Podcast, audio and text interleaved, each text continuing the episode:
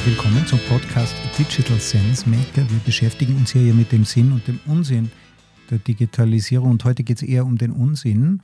Diesen Samstag bin ich ähm, ja, aufgewacht und es kam die Meldung, Sam Altman ist bei der Firma OpenAI entlassen worden. Nun, OpenAI, ja, das ist die Firma, die die künstliche Intelligenz endgültig ins Rampenlicht gebracht hat. Viele von uns kennen ChatGPT, verwenden das auch. Im April kam die Version Nummer 4 und es stellte sich heraus, hier gibt es bereits erste Anzeichen allgemeiner künstlicher Intelligenz, was auch immer das sein mag. Aber wer GPT verwendet hat, mit dieser sehr einfachen Benutzeroberfläche, hat normalerweise tolle Überraschungen erlebt, was dieses Ding auch wirklich kann. Und man sagt ja, es gibt keine dummen Fragen, außer bei ChatGPT.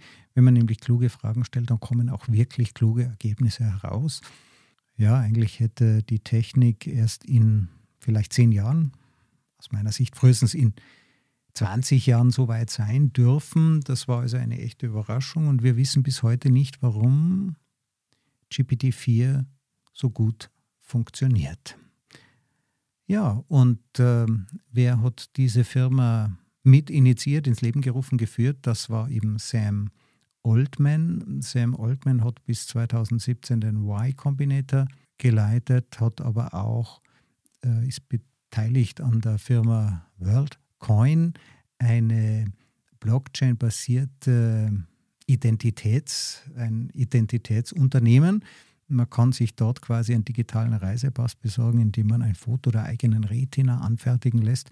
Nun, das ist relativ fälschungssicher. Also ein Mann, der auf vielen Hochzeiten tanzt und er ist das Gesicht geworden der künstlichen Intelligenz in den letzten Jahren. Er hat sehr stark lobbyiert dafür, dass künstliche Intelligenz, die solle doch reguliert werden. Regulierung ist ja bekanntlich die Gestaltung der Zukunft durch Wettbewerbsnachteile für die eigenen Mitbewerber. Regulierung dient also nicht zuletzt dazu, mal den eigenen Fortschritt abzusichern. Was man denn regulieren sollte, darüber hat er nichts gesagt. Und wie man das regulieren sollte, es hat nur große Aufregung in der EU, in Großbritannien, selbst im Weißen Haus ausgelöst. Man möge doch jetzt regulieren. Endlich könnte also die Politik wieder äh, beweisen, dass sie auch einen Zweck hat, dass sie auch etwas erreichen kann. Aber herauskommen kann wohl eher nichts, weil wir ja nicht wissen, wie diese Systeme funktionieren, was sie tun, was das Gute ist daran und was das Schlechte. Sam Altman hat das jedenfalls sehr forciert. Elon Musk übrigens auch. Der hat äh, nach den Erfolgen von OpenAI gefordert, man solle doch ein Moratorium äh, machen, um die Forschung an künstlicher Intelligenz einmal ein halbes Jahr zu stoppen, damit er mit seiner eigenen Firma aufholen kann. Und Elon Musk war es auch der erste große Geldgeber hinter OpenAI. Ähm, Elon Musk hat einen höllischen Respekt vor den Gefahren durch die künstliche Intelligenz. Es ist also nicht nur so, dass er zynischerweise davor warnt, damit dann er nicht schuld ist, wenn seine eigenen Erfindungen äh, irgendwann einmal außer Kontrolle geraten. Nein, ähm, gemeinsam mit dem Nick Bostrom, gemeinsam auch ähm, mit anderen Wissenschaftlern sorgt er sich davor, dass eine Superintelligenz, also ein System, das immer besser wird, indem es selber lernt, irgendwann mal so klug ist wie ein Mensch, so klug wie Millionen Menschen, so klug wie die ganze Menschheit, Milliardenmal klüger als alle Menschen, die jemals gelebt haben. Ob das erreichbar ist, ist offen, aber man kann sich nie früh genug die Frage stellen, was passiert eigentlich, wenn wir uns einer solch dermaßen superintelligenten, einem solchen Wesen gegenüberstehen? Ist es überhaupt ein Wesen? Hat es überhaupt Intention? Hat es einen Willen zur Macht, wie der Nietzsche das formuliert hätte? Ist das wirklich gefährlich? Der amerikanische Evolutionsbiologe Steven Pinker meint dazu, die megalomanische Superintelligenz, die die Menschheit ausrottet, wie wir es aus den Terminator-Filmen kennen, das ist eine Männerfantasie. Es gäbe nämlich, so sagt Pinker, hochintelligente Wesen im Universum, die nicht sofort an Machtergreifung, Ausrottung und Genozid denken. Als Beispiel nennt er die Frauen. Darum ist die mordende Superintelligenz für ihn auch eine Männerfantasie. Ganz ausschließen können wir die Gefahren aber nicht, selbst wenn sie nicht bösartig ist, selbst wenn sie uns einfach falsch versteht. Was ist, wenn wir ihr den Auftrag geben, eine, so viele Büroklammern herzustellen, wie halt geht, Büroklammern. Ja, nicht zu sagen, vielleicht wie viele, die KI merkt gar nicht, dass dieser Auftrag irgendwann einmal sinnlos ist. Sie beginnt Stahl aufzukaufen auf der ganzen Welt. Und wenn der Stahlvorrat, ja, wenn der aufgebraucht ist, dann schaut sie auf unsere Häuser, denkt sich, da ist ja auch Stahl drin. Ich brauche Stahl, um einen Auftrag zu erfüllen. Ich muss diese Häuser abreißen. Und jetzt fangen die Menschen an, sich zu wehren.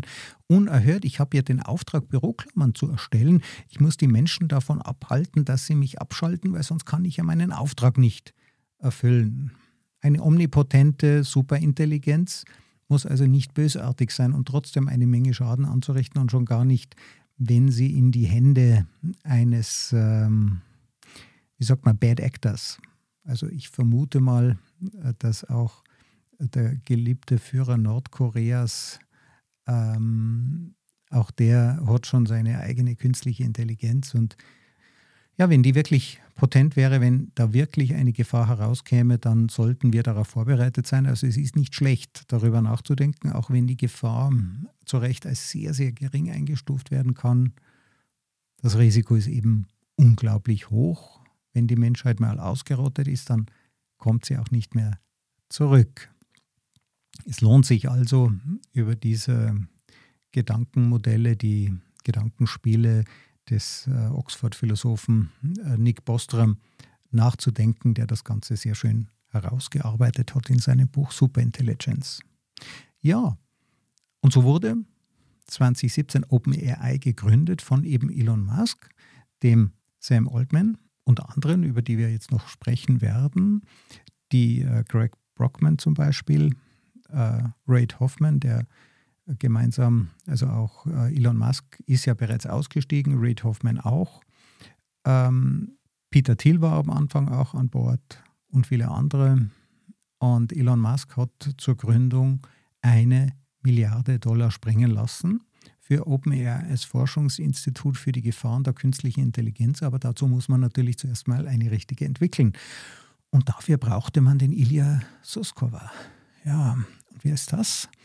Ähm, vielleicht spreche ich ihn auch falsch aus.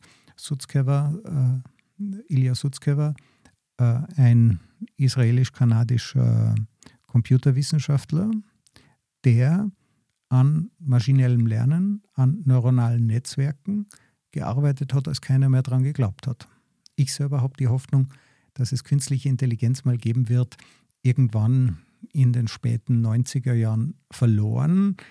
Wenn zu mir jemand gesagt hätte, künstliche Intelligenz, sie kommt jetzt wieder, wird wieder ganz groß, dann hätte ich in den 2010er Jahren gesagt, okay, träum weiter, das wird nichts mehr. Wir hatten damals Expertensysteme entwickelt, also Systeme, die auf Regeln von Regeln basieren, mit Ausnahmen von Regeln. Und wenn man die 27 Millionste Ausnahme der 360. Regel vergisst, ja, und wenn diese Regel gebraucht wird, dann stürzt das System halt einfach ab. Wir dachten damals, künstliche Intelligenz, das wäre das Ausprogrammieren dessen, was wir uns darunter vorstellen.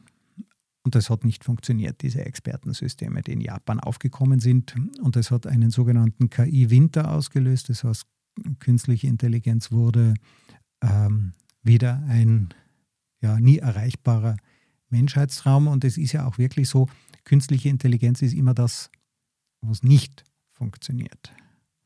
Wenn künstliche Intelligenz funktioniert, dann nennen wir sie anders. Erinnert sich noch jemand an den Taschenrechner?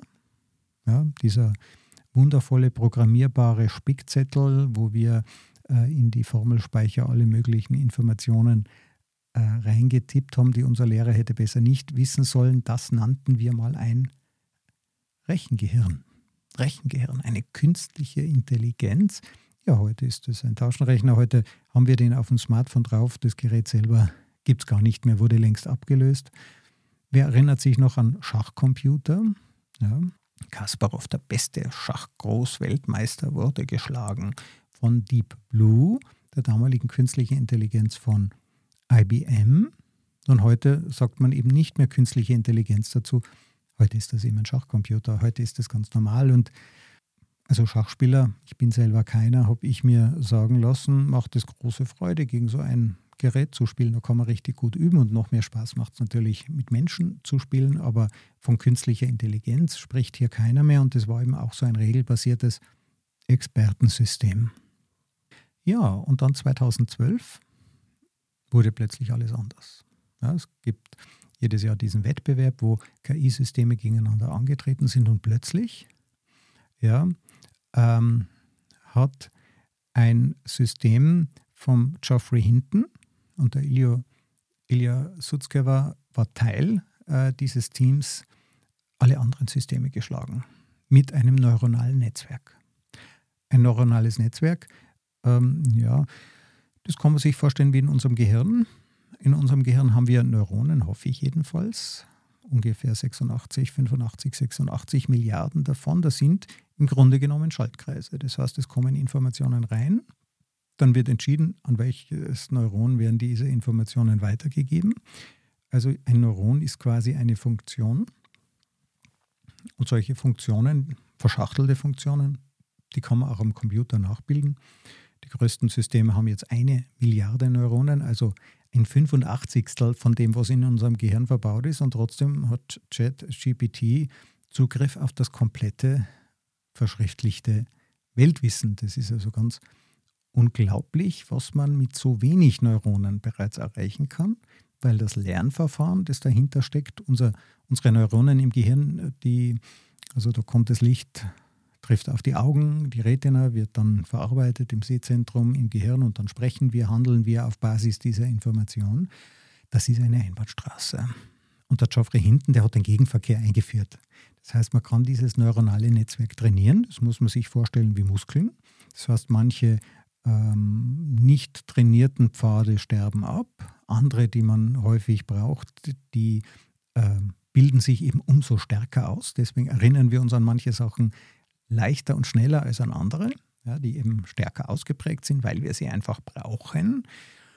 Wie im menschlichen Gehirn geboren werden wir mit ungefähr 100 Milliarden Neuronen und äh, das ist nicht der Alkoholkonsum, der uns am Ende 15 Milliarden Neuronen kostet, sondern die brauchen wir eben einfach nicht. Das nennt man Erwachsenwerden. Wir interessieren uns eben nicht mehr für alles, sondern für das, was wichtig ist. Das unterscheidet uns von den Kindern, die ja viel, viel mehr Möglichkeiten haben, aber sich eben nicht auf das Detail so leicht konzentrieren können und ähm, ja, Geoffrey Hinton hat den Gegenverkehr eingeführt. Man kann diese künstlichen neuronalen Netzwerke in beide Richtungen trainieren und dieser Lernmechanismus, der ist ja, 10, 100, vielleicht 1000 Mal effizienter wie das, was die Evolution in unserem Gehirn verbaut hat. Eben Gegenverkehr, weil die Evolution muss halt immer mit dem arbeiten, was da ist und kann das weiterentwickeln. In der technischen Evolution können wir einfach mal die alte Technik wegwerfen und einfach eine neue bauen. Und der Ilya Sutzkever, der war eben Teil dieser neuen Revolution und ähm, den Geoffrey Hinton, den Ilya Sutzkever hat Google, dann äh, nicht Microsoft, sondern die haben dann bei Google gearbeitet, eine lange Zeit. Und ähm, manche werden sich vielleicht noch daran erinnern, der Geoffrey Hinton ist heuer im April, glaube ich, März, April, bei Google zurückgetreten, äh, kurz vor der großen Entwicklerkonferenz, mit der Warnung an die Menschheit vor seiner eigenen Technik. Nun, er war 75, also er wollte auch in Pension gehen, das hat er natürlich verdient und in gewisser Weise kann man schon vermuten, dass er auch sein Vermächtnis retten wollte, also dass er nicht die Menschheit da einfach drauf loslaufen lässt, sondern eben auch die nötige Warnung mitgibt, damit er ihm nicht mehr schuld ist, sollte es zum Desaster kommen und der Ilya Sutzkever, sein ähm, Protégé, ja, der gehört eben auch zu dieser Fraktion, die die Sicherheit ganz hoch bewertet, viel stärker bewertet als den geschäftlichen Erfolg. Und hier ist auch schon die Saat, ja, äh, die Saat des Konfliktes gesät.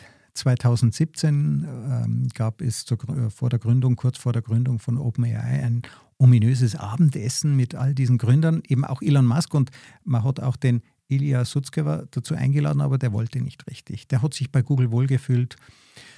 Der ist auch, als er dann mit dem Angebot von OpenAI zu Google zurückkam, haben die auch ihr Angebot wieder verbessert und er konnte sich offenbar nicht so recht entscheiden. Elon Musk sagt, das war äh, die schwierigste Einstellung, die größte Überzeugungsarbeit, die er jemals gebraucht hat, jemanden zu finden, der für ihn arbeiten würde. Und Elon Musk war früher mit den Gründern von Google ja durchaus befreundet. Die Freundschaft endet also 2017 mit dem offensichtlich mit dem Abwerben, so sieht Musk das jedenfalls mit dem Abwerben des Ilya Sutzkever. Sutzkever ist also sehr sicherheitsorientiert, aber auch ultrakompetent. Man sagt, und so genau weiß man das natürlich nie, dass er äh, den Löwenanteil geleistet hat an der Entwicklung von äh, GPT, GPT-1. Ja. GPT-2 war schon eine riesige Überraschung und der Sutzkever hat auch erzählt, ja, das Ding, ähm, das konnte bereits übersetzen, obwohl das gar nicht geplant war. Offensichtlich waren in den Trainingsdaten, also diesen Daten, die man GPT zur Verfügung stellt, diesem neuronalen Netzwerk, damit es dann auch selber lernen kann, da waren offensichtlich auch in diesem Textkorpus waren offensichtlich auch Übersetzungen enthalten und ja, dieses neuronale Netzwerk hat sich von alleine so organisiert, dass es dann auch entsprechende Texte übersetzen konnte. Heute spricht GPT über 100 Sprachen. Swahili ist mit dabei und kann auch zwischen vielen dieser Sprachen übersetzen, wenn es eben Übersetzungen äh, dazu gibt. Das war also ein emergentes Phänomen, mit dem selbst die Entwickler nicht gerechnet haben. Und das hat die damals schon richtig geschockt. Ich habe mir damals gedacht, naja, schauen wir mal, ob das wirklich was wird. Ich war noch immer nicht ganz äh, überzeugt davon, aber ähm, die Vorarbeit ja, von Geoffrey Hinton mit den neuronalen Netzwerken, von vielen anderen auch, aber es gab eben bei Google eines dieser berühmten Transformer-Paper. Aber der Ilya Sutzkever war auch beteiligt an dem äh, Paper über AlphaGo. Wer sich noch erinnert, der beste Go-Spieler der Welt wird von AlphaGo geschlagen, ein wirklich selbstlernendes System. Und AlphaGo hat Züge verwendet, an die hatte noch nie vorher ein Mensch gedacht. Ja, und ähm, dann kam eben, also GPT 2 wurde bereits ähm, in Roboter verbaut und wer 20.000 Dollar für einen Sexroboter ausgibt, ja, der will natürlich auch, dass dieser Roboter dann mit ihm spricht. Und wie der Ethikprofessor Oliver Bendel, der sich damals schon sehr intensiv mit diesen Robotern, Liebesrobotern beschäftigt hat, erzählt, das einzig Smarte an diesem Gerät ist die, die Vagina, die misst nämlich, was da unten passiert und dann spricht der Roboter, das war wohl nichts oder schneller bitte. Nein, das tut er natürlich nicht. GPT-2 wurde eine, mit einer speziellen Version nachtrainiert oder zusätzlich äh, äh, trainiert und macht natürlich Dirty Talk, sonst kann sowas, ähm, naja, Unappetitliches wie Sexroboter auch nicht wirklich funktionieren. Und ich meine, dass solche Geräte am, Merk am Markt sind, wird niemanden wundern, der Männer kennt. Also es gibt auch dafür einen Markt und in der Dokumentation über diese Roboter wird ein Kunde, äh, der jetzt den fünften Roboter schon kauft, äh, befragt und er sagt, ich war viermal verheiratet, das reicht mir. So ein Roboter ist allerdings eben nicht auf Höflichkeit trainiert. Ja, GPT ähm, 3 war das bereits. Ja, also wenn man GPT 3, was ich boshafterweise mal gemacht habe, äh, fragt, ob Frauen auch gute Menschen sind, dann habe ich etwas zu hören bekommen. Ja, also ich, ähm, da wurde ich ernsthaft eines Besseren belehrt, was ich mir denn überhaupt einbilde, solche Fragen zu stellen. GPT-3 war bereits politisch korrekt. Und, äh, und das ist ein halbjähriger Trainingsvorgang, der danach noch stattfindet. Also zuerst wird der Textkorpus inkorporiert und dann gibt es noch einmal einen Trainingsvorgang.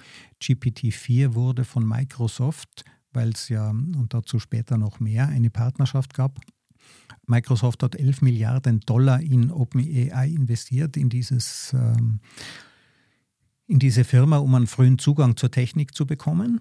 Ja, die haben gemeinsam eine Tochterfirma gegründet und ähm, Microsoft hat an das, dieser Tochterfirma einen Anteil von 49 Prozent. Ähm, die Forscher von Microsoft haben während dieser Übung während, der, während des Höflichkeitstrainings, ja, des Trainings für politische Korrektheit von GPT-4 immer wieder einen Intelligenztest gemacht. Also zum Beispiel zeichne ein Einhorn. Ja, das konnte GPT-4 damals schon und äh, das wurde immer schlechter. Also offensichtlich mit steigender politischer Korrektheit sinkt die Intelligenz einer künstlichen Intelligenz. Für Menschen gilt ganz was anderes natürlich, aber von einer künstlichen Intelligenz wissen wir, politische Korrektheit macht dumm. Man muss sich also dafür entscheiden, was man möchte, ein gutes System oder ein äh, System, das höflich ist. Also ähm, wo, woher kommen diese Daten, ja, diese Trainingsdaten ursprünglich?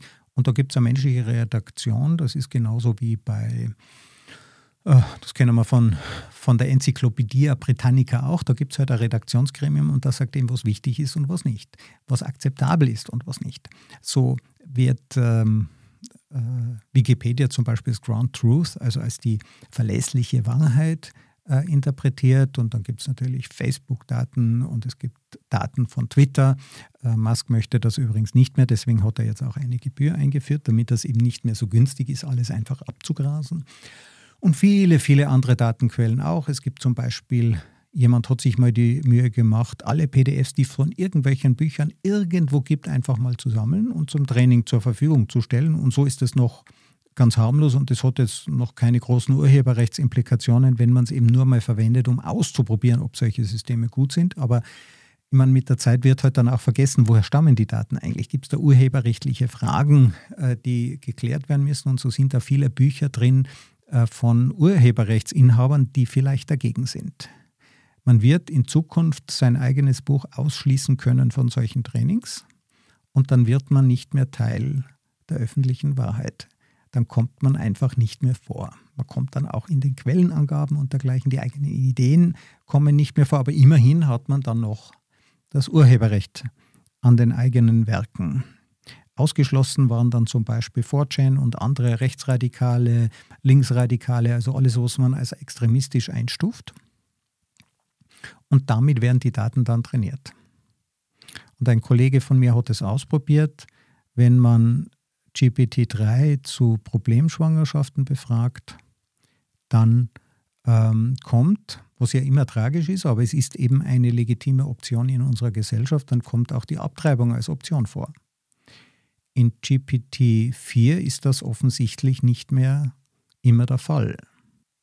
Offensichtlich wurde entweder beim politisch Korrektheitstraining oder überhaupt bei den Quelldaten von vornherein der Schwangerschaftsabbruch ausgeschieden.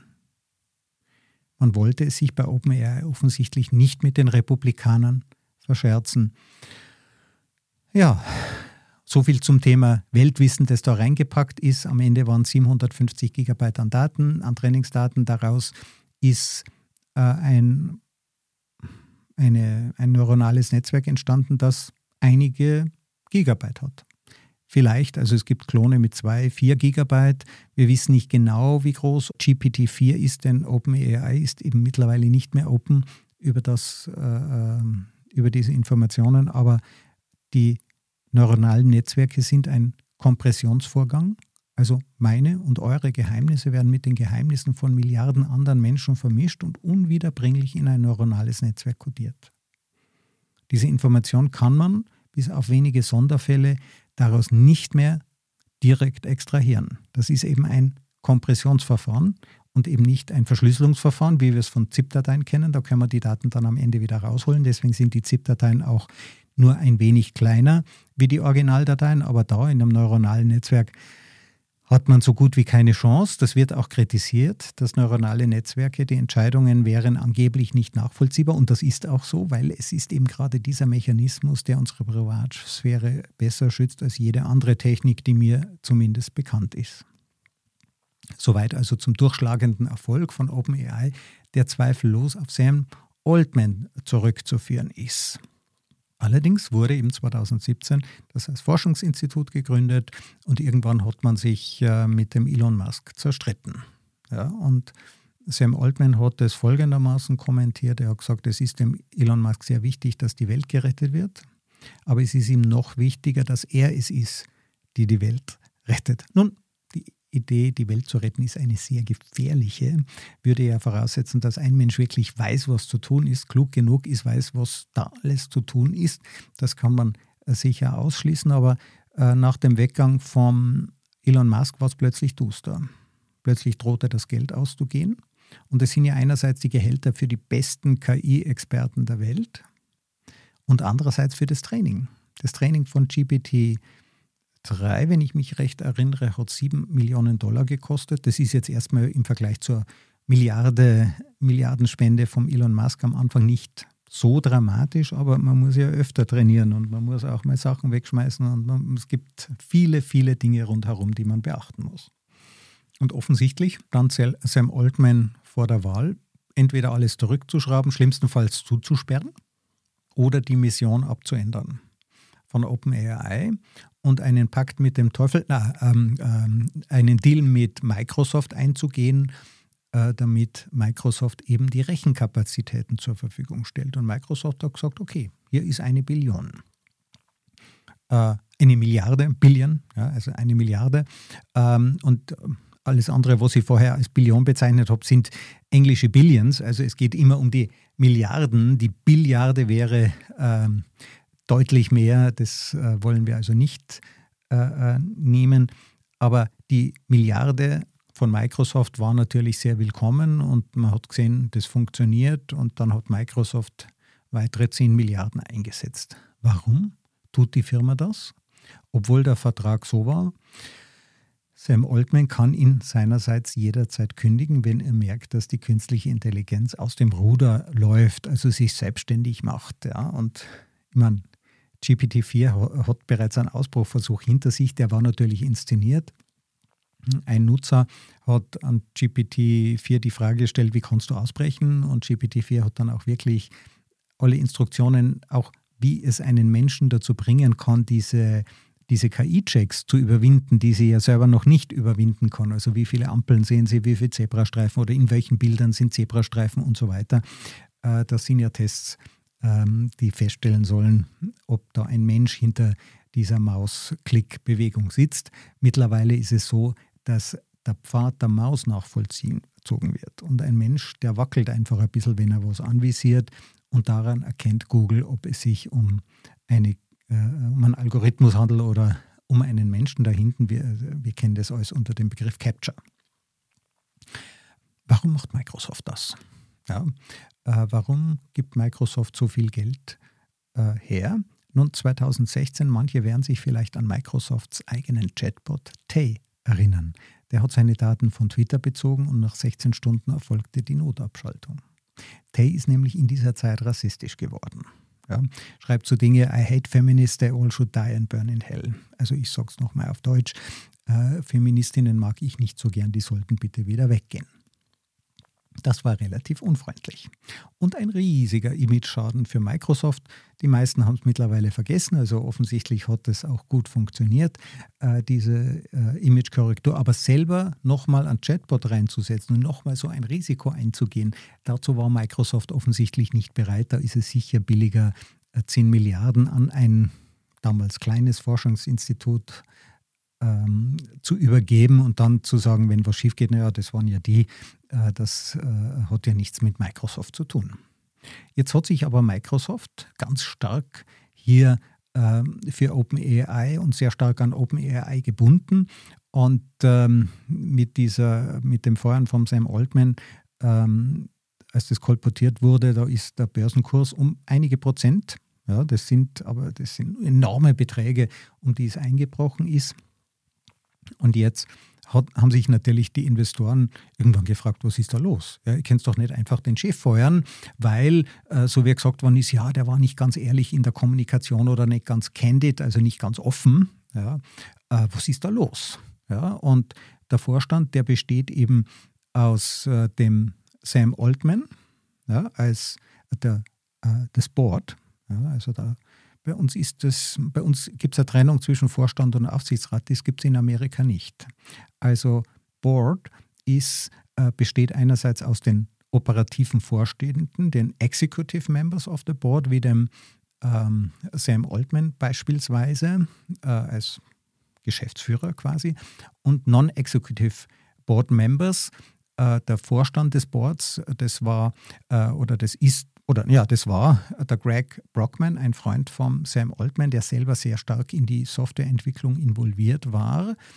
Den hat man aber in die Entscheidung nicht einbezogen. Es musste trotzdem eine Mehrheit geben. Also äh, Altman und äh, äh, Brockman haben ja wohl eher nicht für ihre Entlassung äh, gestimmt, sondern das waren neben dem äh, technischen, ehemaligen technischen Leiter Ilya Sutzkever, der Adam D'Angelo, D'Angelo, wie auch immer man das ausspricht, Gründer einer Frage- und Antwortseite, die wir vielleicht alle kennen, Quora, Tasha McCauley, eine Technologieunternehmerin und Helen Toner, Direktorin am Center for Security and Emerging Technology an der Georgetown University. Und offensichtlich waren die alle angepisst auf den Sam Altman. Und dieser, dieses Board hatte eine Mission und keine Anteile. Also keiner dieser Board-Member war an OpenAI beteiligt. Ja, hatte also auch nichts, äh, keinen kommerziellen Verlust äh, zu erwarten mit so einer Entscheidung. Sie sahen sich verpflichtet, ihrer eigenen, also der eigenen Agenda, die dieser Vorstand eben hatte, ja, und das war äh, die Erhöhung der Sicherheit, die Erforschung der Sicherheit von ähm, künstlicher Intelligenz. Es gab also immer schon eine sehr, sehr starke Sicherheitsfraktion in OpenAI. Mit dem Zweck ist es ja eigentlich gegründet worden. Ja. Und dann gab es eben die Business-Fraktion. Also jene, die zwar ein großes Interesse an der Sicherheit hatten, ja, wie der Sam Altman, der das ja auch deshalb gegründet hat und selber keine Anteile an dieser Firma hat, das muss man sich vorstellen, weil er eben sagt, er hat mit anderen Dingen schon so viel Glück gehabt, er ist bereits reich, er macht das jetzt wirklich ähm, einfach ohne dass er am Erfolg dieses äh, Ding beteiligt ist, weil es ja gar nicht um den Erfolg geht. Es ist ja eine Non-Profit-Organisation. Äh, Und ähm, offensichtlich hat sich, also Sam Altman kehrt offensichtlich eher unter Greg Brockman der businessorientierten Fraktion an und die sicherheitsorientierte Fraktion hat sich offensichtlich auf den Schlips getreten gefühlt. Im Nachhinein hat der, soll der Ilya Sutzkever in internen Meetings auch gesagt haben, nein, nein, es war eigentlich kein Fehlverhalten, er hat uns heute nicht einfach richtig informiert und offensichtlich hat das Board ähm, geglaubt, es muss jetzt die Agenda, die Sicherheitsagenda von OpenAI, kann es auf keine andere Art und Weise äh, retten, außer jetzt einfach mal den Gründer vor die Tür zu setzen. Und man hat den zu einem, ähm, ja, ob das informell, man hat ihm einfach gesagt, bitte komm in 15 Minuten in ein Meeting. Er hat sich eingeklickt, es ist ihm äh, vom Sutzgeber gesagt worden, du bist gefeuert. Ja? Und dann haben die kurze Zeit später den Craig Brockman, der ja eigentlich der Chef des Boards ist, äh, ebenfalls informiert, dass er aus dem Board rausfliegt, aber er soll doch bitte weiterhin für die Firma arbeiten.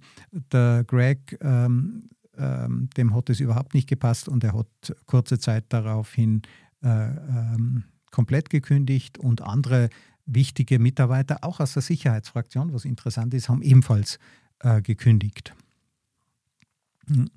Und äh, also der Chef von Microsoft, äh, das kann man sich recht gut vorstellen, ist, äh, äh, der war natürlich richtig stinkig, ja, Sadella, und hat ähm, vermutlich ähm, richtig, richtig Druck gemacht, insbesondere auf diese Boardmember, die ja, überhaupt nichts, also die haben ja eigentlich auch nichts, das sind einfach externe, externe Boardmembers und äh, das Board hat dann mitgeteilt, es ist bereit zurückzutreten und den Sam Altman zurückzuholen.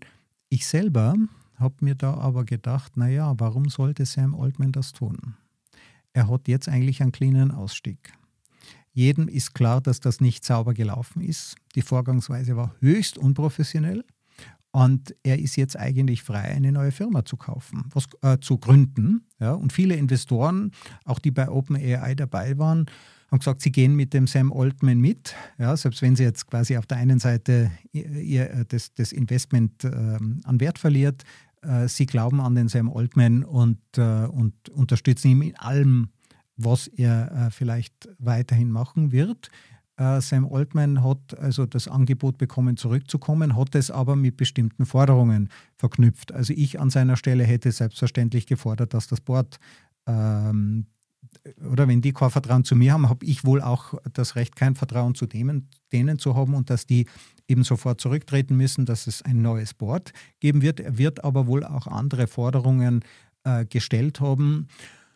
Ja, weil sonst ist es ja ein weiter schwelender Konflikt. Das Board war nicht dazu bereit, auf die einzugehen und äh, der Sam hat, äh, also es ist nicht, der Wiedereinstieg nicht zustande gekommen, obwohl, muss man dazu sagen, auch nicht nur die Investoren Druck gemacht haben, sondern auch viele Mitarbeiter gesagt haben, wenn nicht bis zu diesem und jenen Ultimatum ähm, der Sam wieder da ist, dann gehen wir auch. Ja, es kommt nun also zu einem Exodus von hochkompetenten Mitarbeitern bei OpenAI.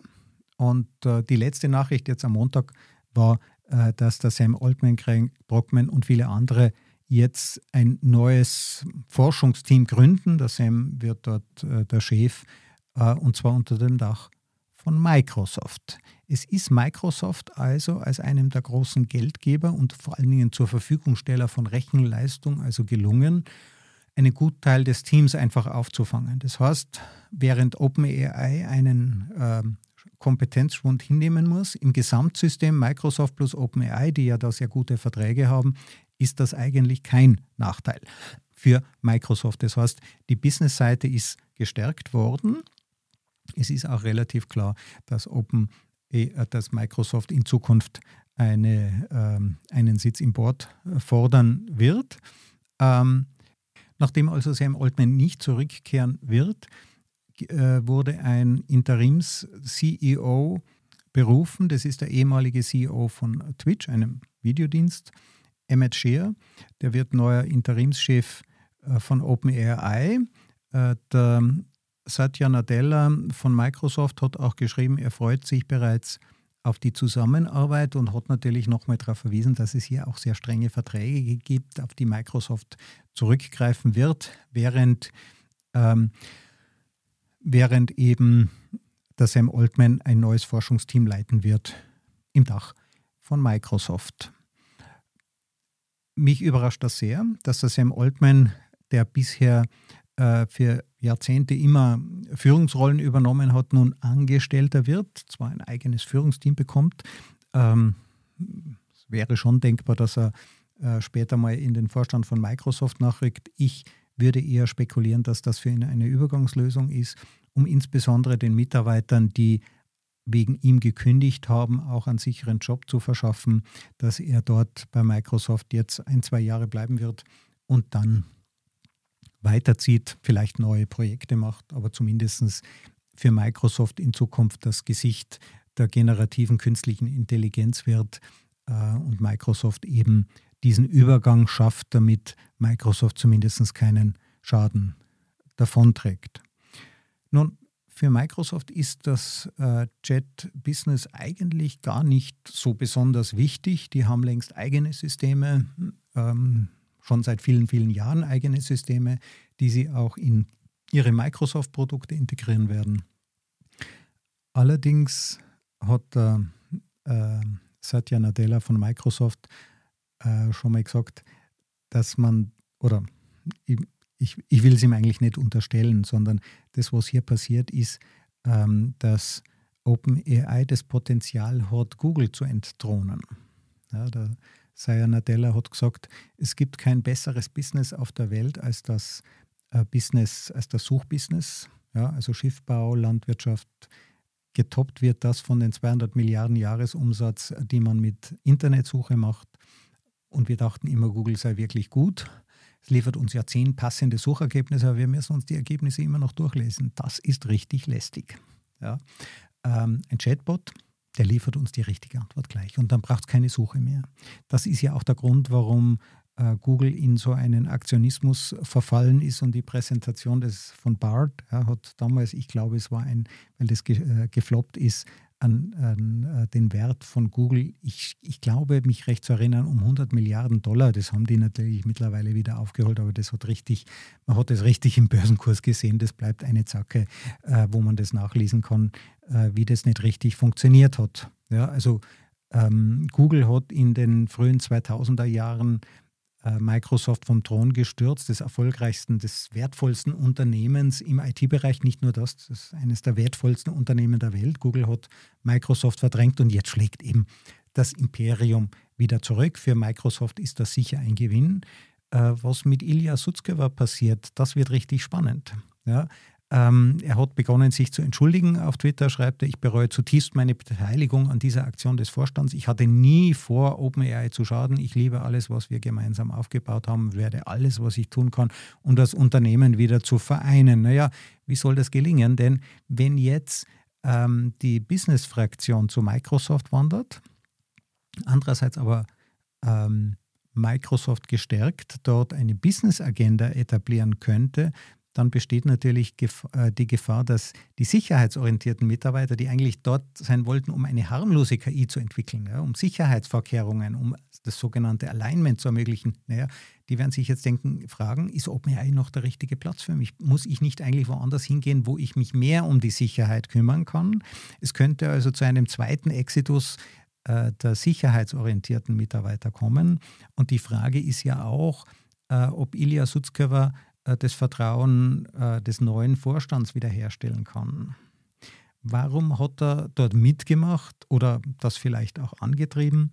Ich denke, er als Person sieht sich in der großen Verantwortung, ja, trägt vielleicht die Last dieser ähm, operativen Verantwortung jetzt die Welt vor dem Schaden seiner eigenen Erfindung. Ja, und nicht vergessen, er ist einer der, der Begründer dieses aktuellen KI-Booms äh, äh, vor 2012 äh, da eben Schaden von der Welt abzuwenden. Und da hat er vielleicht überreagiert.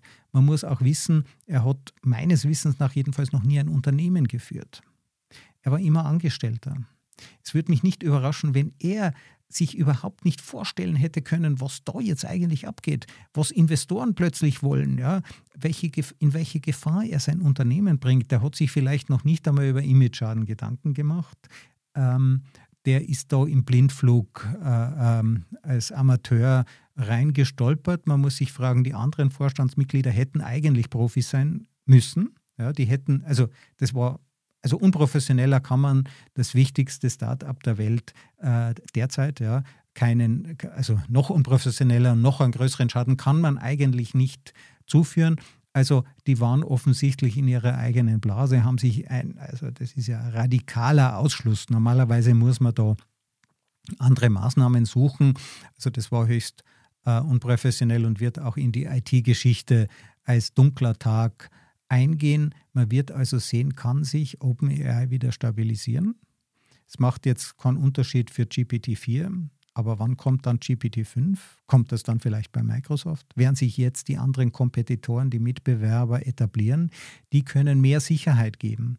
Der neue äh, Geschäftsführer wird nämlich die Aufgabe haben, die nächste Finanzierungsrunde einzuholen. Sam Altman hat die angeblich schon sehr gut vorbereitet, aber jetzt werden die Investoren sagen, Moment mal, jetzt haben sich die Rahmenbedingungen geändert, jetzt müssen wir neu investieren, jetzt müssen wir neu verhandeln. Und wenn sich Rahmenbedingungen ändern, dann braucht man vielleicht auch andere Investoren. Aber woher sollen die kommen? Naja, Microsoft steht natürlich dann immer als großer Bruder zur Seite und wird dafür mehr Kontrolle einfordern.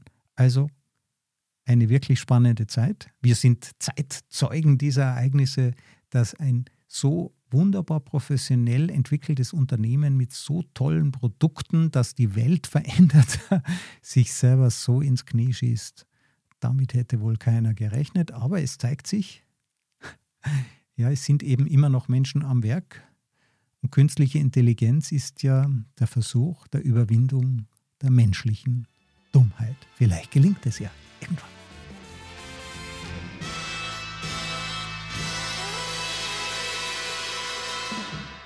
Diese Folge wurde präsentiert von Auf Wellenlänge